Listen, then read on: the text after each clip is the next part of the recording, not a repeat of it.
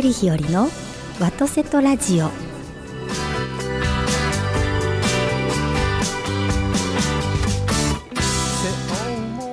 おはようございます。森日和でございます。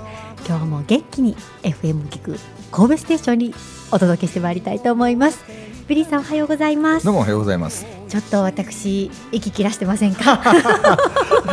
そうです。走ってきてすぐもう座って収録してるという。さすがですね FM 岐阜なんでですか？こう本当にライブですよね、ライブですよライブ。何の打ち合わせもなくすぐ始めるという息切らしたままはい始めるという、で、はい、次回ぐらいからちょっとニューステーションに変わるので。ああはいそうですね、えー毎回ね月に一回来ていただいて何本か収録するんですけど、はい一本はライブ配信しようかなと。えライブ？ライブ配信。おおそうでですか。それを見見て聞いてくださった方が、はい。えーこの放送は、はい。あこの模様は何月何日？はい。何時からやってますね？聞いてくださいねっていう形でやろうかなるほど、うんうんうん。えーなえっとえっとえっと何階ですか？二階に変わるんです。2階に変わるんですね、はい。今私は3階を走ってまいりましたが。そうあのまま下降りて、下はい。ずっと言うとこうガラス張りがあってね、ええ。そこのガラス張りのところがええ。うちのスタジオになるの、なるほど、、はい。いですね。す。ドキドキします。ただねちょっとねはい。音がね、こもあのハウリングするので、ね、それがちょっと怖いんですけどね。あそうですか、い。それはあの音声的に問題はあるんですか？ちょっといろいろ考えようかなと。あそうですか。やってみないとわからないんでね。ええそうですね、はい。それがまた面白いですよね。そうなんですよね、はい。あのワークスペースの方々もうん。よく聞いてくださってるので、うん。まあいいっすよ、いいですね。さっきライブを配信したらですね、ええ。240人ぐらいえ再生してるということはそんだけ聞いて聞いてくださってるってことですね。るってことですから。すごいだそう。ですかからリアルでわかるでしょ？はい。オンエアされてないのに、はい。一体何人の方が聞いてくれるのかという。ええ面白いです、わあ来週から楽しみですね。フェイスブックの友達って何人ぐらいいるの、ひよりちゃんで？今はですね2000でしょ？で僕のんで合わせると相当な数になるんで、はいはいはい。その相当な数が見て聞いてくれてるという。ええええフェイスブックにアップするんですか？フェイスブックのライブ配信するの。いいえラジオですか？そう。まあ最新の技術を。はい。では今週もどうぞよろしくお願いいたします薄れ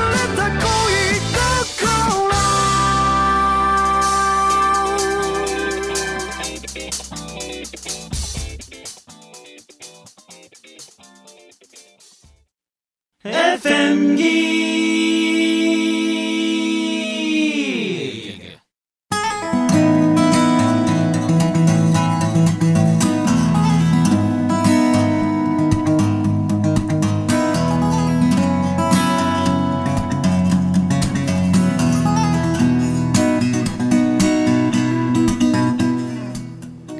改めましておはようございますおはようございます。週までですねいろいろとまあ、私の今の活動の話をさせていただいておりましたが本当は相当忙しくなってきたみたいなね。そうなんですよ、ビリーさん。いや、あのですね。はいい、や、あの志は変わってなくてですね。やっぱり、あの今の日本に対するですね、思いを。今、こう、か実現すると言いますかね。はい。あので活動させていただいていて、まあ、あの最終的な目標というのは、まあ、はい日本人が日本人として、あの世界にどう貢献するかと、まあ、もちろんうんもうもちろん今も、ね、貢献してくださっている方たくさんいらっしゃるんですが、うんなんかもっと日常のことでですね、はい。あの私たちが自覚をしてですね、うん世界の皆様にもっと喜んでいただけることがあるんじゃないかなと思ってはい。活動しておりますがはい。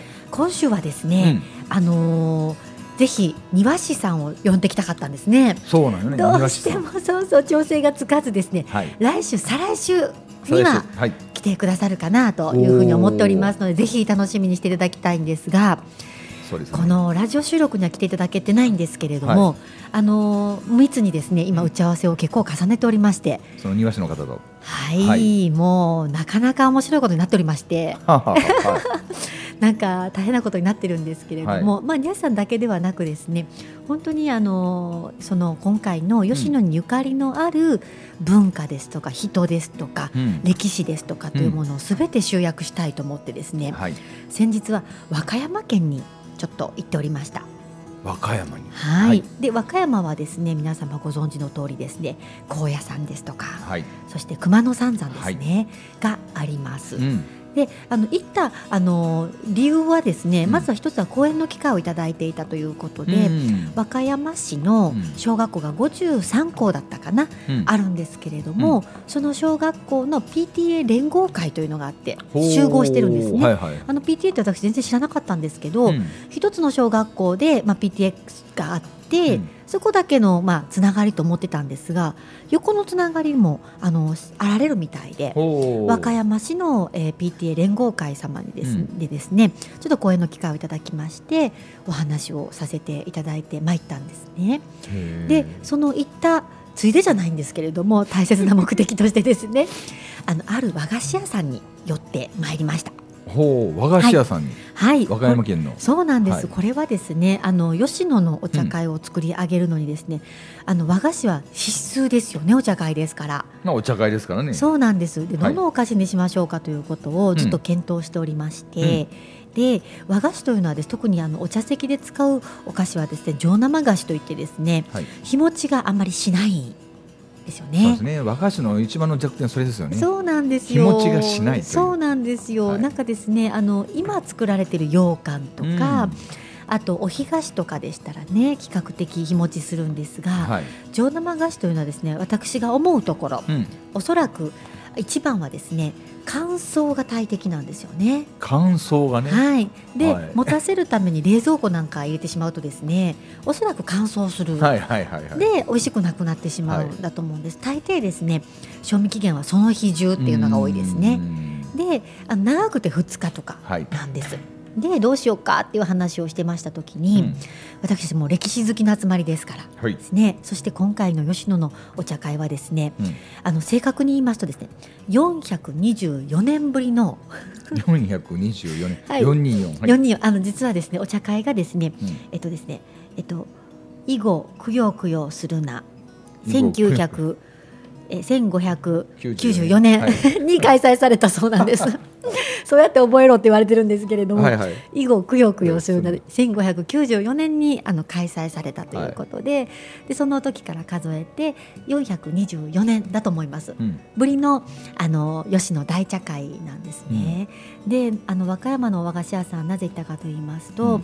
あのその秀吉さんがなさった大茶会の引き菓子引き出物として、うん。そのうん、わあの和歌山のですね総本家駿河屋さんというですねあなんか名前聞いたことあるな。聞いたことありますか、うん。あ有名だと思います。有名ですよね駿河屋さんはい、ははい。いはい。駿河屋さんのあの蒸し羊羹。蒸し羊羹。はい蒸した羊羹。そうなんです虫よの形した羊羹。いや。蒸し羊羹ね。はい。はい失礼いたしました。前者でございます、はい。蒸した羊羹ですね。あそれまた日持ちしないそうそうやね。なんですよ。これがですね、はい。あの羊羹の中でもですね元祖と言いますかね、あのしえっとしょえしょえはじえ羊羹の始まりうん、はいはい。はい。羊羹の始まり。始まりはい。が蒸し羊羹だったみたいで、羊羹ってもともとは蒸し羊羹だったんや。そうなんですよ。はい、竹皮に包まれて蒸されるんですよね。はいはいはいはいそうですね。はい。はい。で食べたらですねもっちりとしていてですね、うん。私はもう昔から蒸し羊羹が好きなんですけど、はい。大好きなんですけどあの滋賀県の近江八幡にも蒸し羊羹の有名な和菓子屋さんがあってですね。へーへーそこの蒸し羊羹が大好きだったものですから、は今回もお聞きしてとっても嬉しくてですね、あのそれをいただきに参ったわけなんです。あははい、そうしましたらびっくりしました。うん。あの蒸し羊羹というのはですね、まあお世辞にもお世辞にも。あのあれですね、えっとどうあのなんて表現していいのかどうも地味なんですね。別にお世辞なくて地味ですよね。地味なんです。あの、はい茶色いだけなんですね。そうですね。はい、大変失礼ながらうん蒸し赤青ピンクみたいなのないですもんね。そうなんですよ。はい。はい。でですね、あの和歌山ではですね、うん。なかなかちょっと人気薄ということで。あそうなんや。はい、和歌山市内ではですね、はい。蒸し羊羹はですね、あの喫茶だけで提供してますということで、また変やね。喫茶で。そう喫茶で切り分けて食べるものだけ用意してくださってる持ち帰り分はないと。はあいうことでですねその日一泊しまして、うん。次の日喫茶時間にまたお店を訪れるということになったんですけれども、そのためだけに。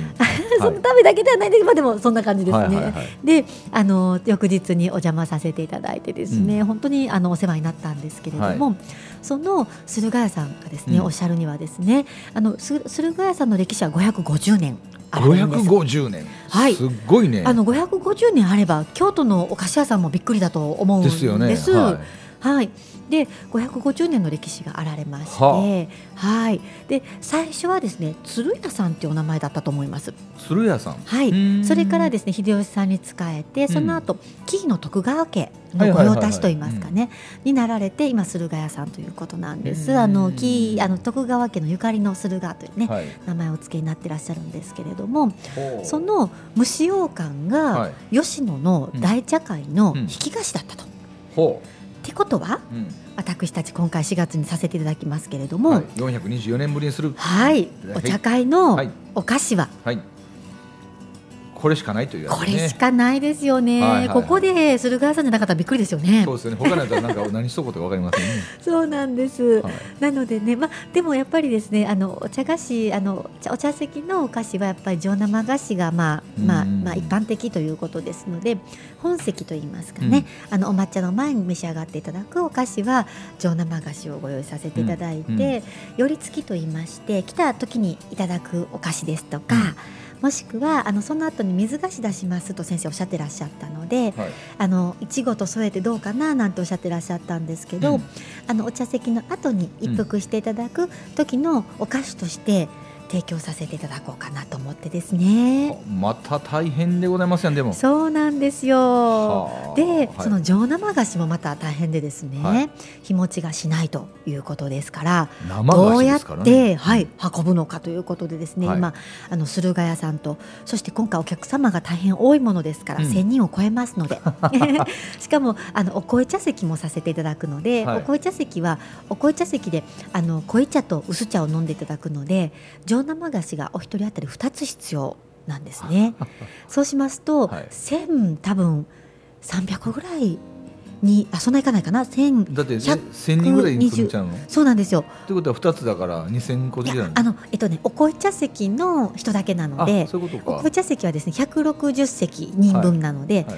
えっと1100 1200個くらい上生菓子が必要になるということでございますので、一つの業者様ではですねなかなかご負担が大きいということで。上生菓子って大抵手作りでしょいやもう100%手作りだと思います大。変やないですかそんなもんねもう そうなんです。まあ、あの、それね、12日間ぐらいしますので、うんそれ割る12なので、1日に届けていただくお菓子自体はそんなには多くはないんですけれども、合計するとそれぐらいのうん数なんですね。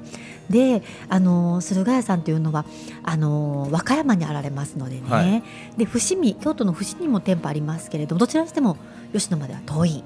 伏見から吉野ね、はい。遠いね。それでどうするかといって、はい。まずはえ今月ですね、あのー打ち合わせをさせていただくときにお菓子を、うん。同じお菓子をですねそのままいただくのとうん。冷凍して解凍したものがどれぐらい味が違うのかというものをままず実験します、ああはいはい。それで差異がなければはい。冷凍でいけると。でも差異があったらうん。また考えないといけないんです、す、でもう一つはですね最新型のはい、瞬間冷凍機をですね、うん、あの駿河屋さんが3月にお買いになるっておっしゃってらっしゃって。瞬間の時を、その冷凍機だったらどれぐらいのお味なのかということをまた試しまして。ほそれでお味もう最高のものをお届けできたらいいなとう思っております。うん。そうなんですよ。それで和歌山にですね私行っておりましてはい。はいもう本当に人に恵まれまして、うん。駿河屋さんの方々も大変ご親切でいらっしゃいまして こちらの熱い思いをですね、うん。大変組んでくださってですね、なんとかそんなですねなんかこう記念すべきうん。あのお茶会ですからでしたらぜひということでですねお力添えいただけるということになってまいりました。冷凍するんだ。はいどうでしょうかね。え味がダメだったら冷凍しないパターンを考えないといけないですよ。どうせさ、はい。やる、まあまあ、僕が勝手な思いつきだけど。連れてきちゃう？そう連れてきてそこで作っていただいたらいいんじゃないの？ああ言っちゃいますか？だって目の前に、ねだってそんなん見たいと外海外の人って思うし俺も見たいもんね。言っちゃいますか？そんなの方が。だからそしたらその業者さんの、はい。まあ、ある意味 PR にもなるし。今日私これ終わったら皆さんに言ってみますね。いいと思いますよ。いいと思います。そのスペースで、ですうね、ん、原料を運ぶ方が機嫌ないっしょ。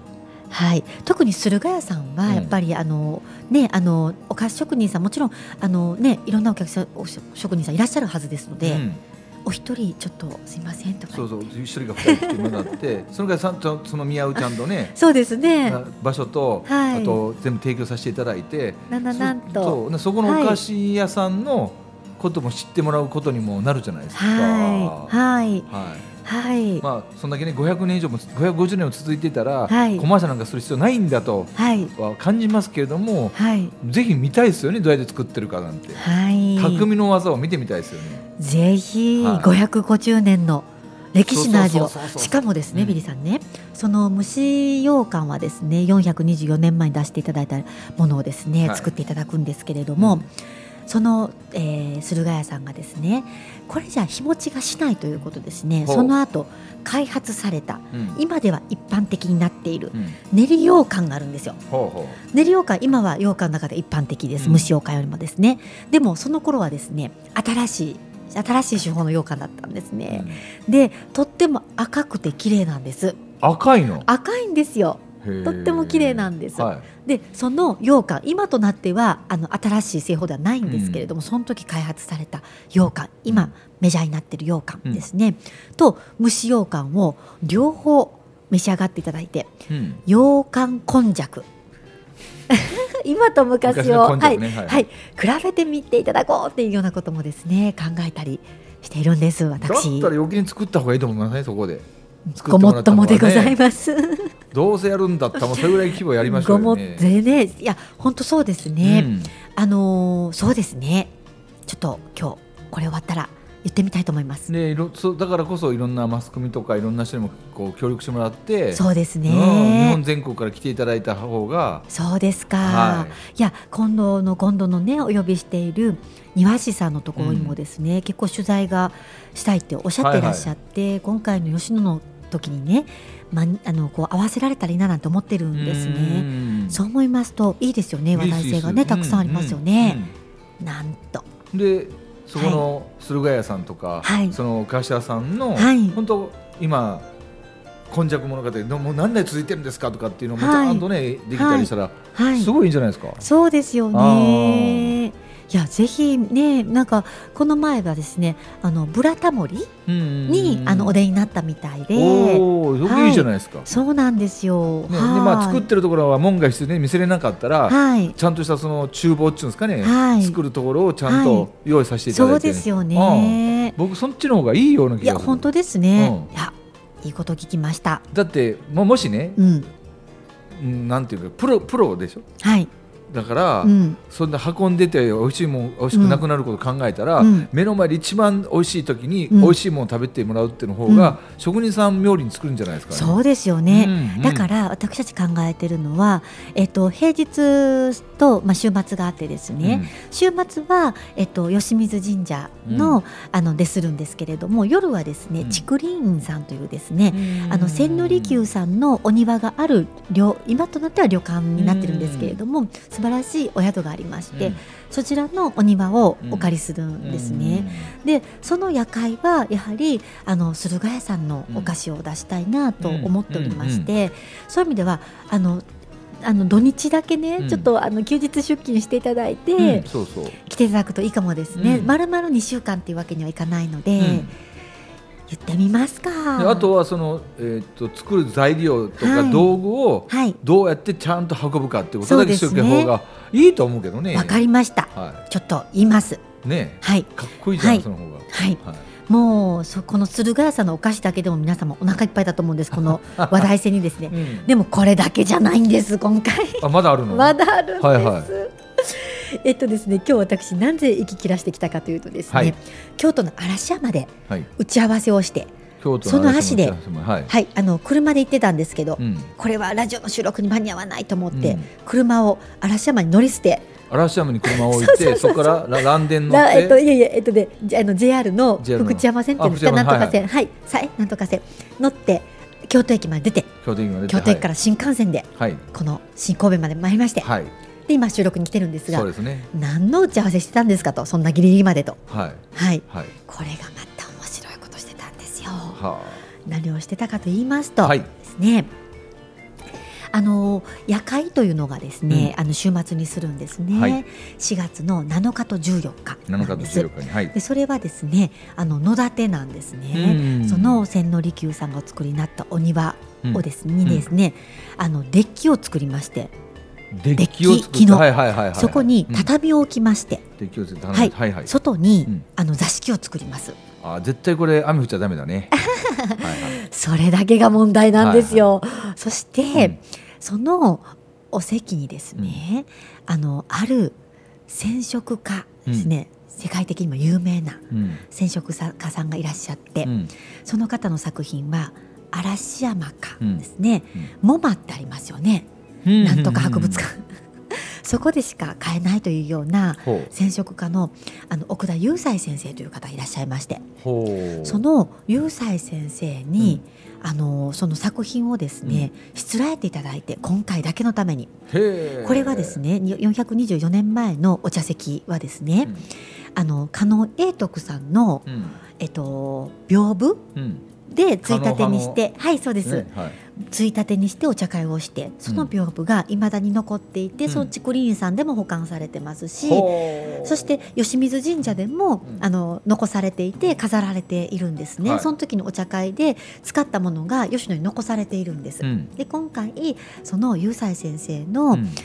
あのついたてといいますかねあの屏風はじゃではなくて先生は染色家なので布をうん屏風と見立てたような、はいあのついたてといいますかねを作りまして、うんそこにあの花鳥風月じゃないですけれどもあの、まあ、絵を描いていただくと今染色をしていただいて、うんてはいそれでその野立ての席を囲いまして、うんはい、そしてお茶席を作るということをしようということをしてるんですね。でそのものを、えっと、その424年前のようにですね、吉野に残して帰ろうと、あうん。そうするとまたいつか大茶会が行われる時に、まあ、私たちはこれを年中行事にしていきたいと思ってるんですけれども、うあの時の200年前の雄斎先生のあの、はいはいはい。屏風代わりのとかってね残るようにですねうん。できたらいいなと。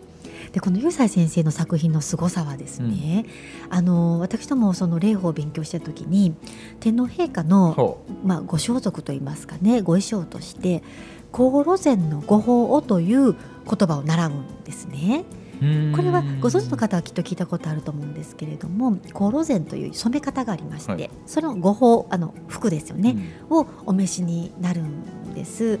あの確か司法杯の時にお召しになってらっしゃるんだったとうん思います。でその香炉前の御法という染め方のうん。レシピが残っていて、はい。それをあのそれレシピは残っていてもその染め方次第でレシピ通りにはいかないんですよね。ねでそれを再現された先生で再現したことによってそのゴーラゾゼンの秘密が分かったっていう先生なんです秘ね。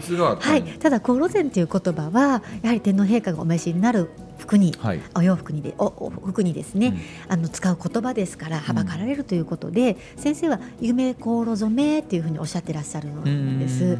でそれがまたすごくてですね、うん。あのーえっとですね染め方染めた今見てるのはですね黒だったりグレーだったりするんですけれども、光が当たるとうん。色が全く違う違う色に変色するんです。へえなので、い。昼間見ている色とうん。夜見る色が全く違う。まあ光当たってないからね。そうなんですよ。はいはいはい。でもっとすごいのは、うん。光が当たった時の裏側うん。は真っ赤になるんです。それが、はあのまあ為政者というか偉い方が着る服の秘密で私たち今は結構物理的に生きてると言いまいすか、うんうんうん。色のパワーとか音のパワーとかあの光のパワーとかっていうのは結構あの気にされてる方は気にされていらっしゃいます、うん。方角方角とかですね、でもあんまり気にしない方もたくさん、まあ、増えていらっしゃる、うん。増えていると思うんですね。でも色のパワーですよね。赤というのはエネルギーの色なので、大変元気になるんですよね。その内側が真っ赤になる衣装を着ていらっしゃるうんそのお体というのはどういう状態だったかっていうふうに思いますと大変パワフルでいらっしゃったであろうと。それが為政者といいますかね、あの偉い方の衣装としての秘密なんではないかというふうな話がありまして、そのあのしつらえですよね、はい。の夜会のしつらえ。ほう。あの透明に透明というか、まあ、透ける素材に染めていただくのと、うん。それを二重にして、うん。透けない素材のものとすると、あのなんていうかね遠近の差がはいはいはい。できるうん風景が作られるんですね。そことあのあの高さを作らないのそこから上は自然普通の借景ですよね。うん。そういう空間も作って野立てをしようということを今考えておりまして、はい、そしてお土産として先生のその航路膳を、この夢航路染めをお持ち帰りいただこうと。ほいうことを考えておりましてその打ち合わせをですね今はい。日一生懸命しておりまして、ああでもないこうでもないと言ってですねはい。あのーえーえっとそのしつらいのですね案を出し合ってですね、うん。先生とお話をさせていただいたということで意見を言うなんて恐れ多いんですけれどもね、うん。そんなことを今してまいったんですよ。すごいねでも。そうなんですよ。もう本気ですよ。ででなぜあのゆうさい先生かと言いますとゆうさい先生熊野のご出身なんですよ。へえなので、はいその紀伊半島といいますか、うん。吉野を含む紀伊半島に対する思い入れが強くていらっしゃいますし、あのゆさい先生のですねあのシンボルマークがですね、うん。ヤタガラスちゃんなんですね。ははははで先生もヤタガラスを描いていらっしゃって、うん。ぜひ今回もですねやはりこの、まあ、お導きのサインといいますかね、うん。ということで先生にそのヤタガラスのマークも書いていただこうということでですね、あのリスナーの皆様には見せて見ていただけないんですけどブリさんこれ分かりますか？これがね光当たる前の色なんですよ。うん。でですねちょっと黒っぽい色。あはい。赤くなってる。はい。赤紫になるんですよ。よでこれは外からなんです。けど内側真っ赤っていうですね、あのものがあってですね。これもそうですね。こんな色です。うん。でも光が当たるとこうなるっていう。はい、とても全くち色は変わってですね。これがコロゼの秘密ということでですね、すごいですね。はい。あので見たい方はぜひね4月の7日8日行っていただくと。そうなんですよ、はい。で先生のサイン入りでですね。こういったものを持って帰っていただきたいなとふうに思っております。そうなんや。はい、で光をねご自身で当てていただいて楽しんでいただきたいはない。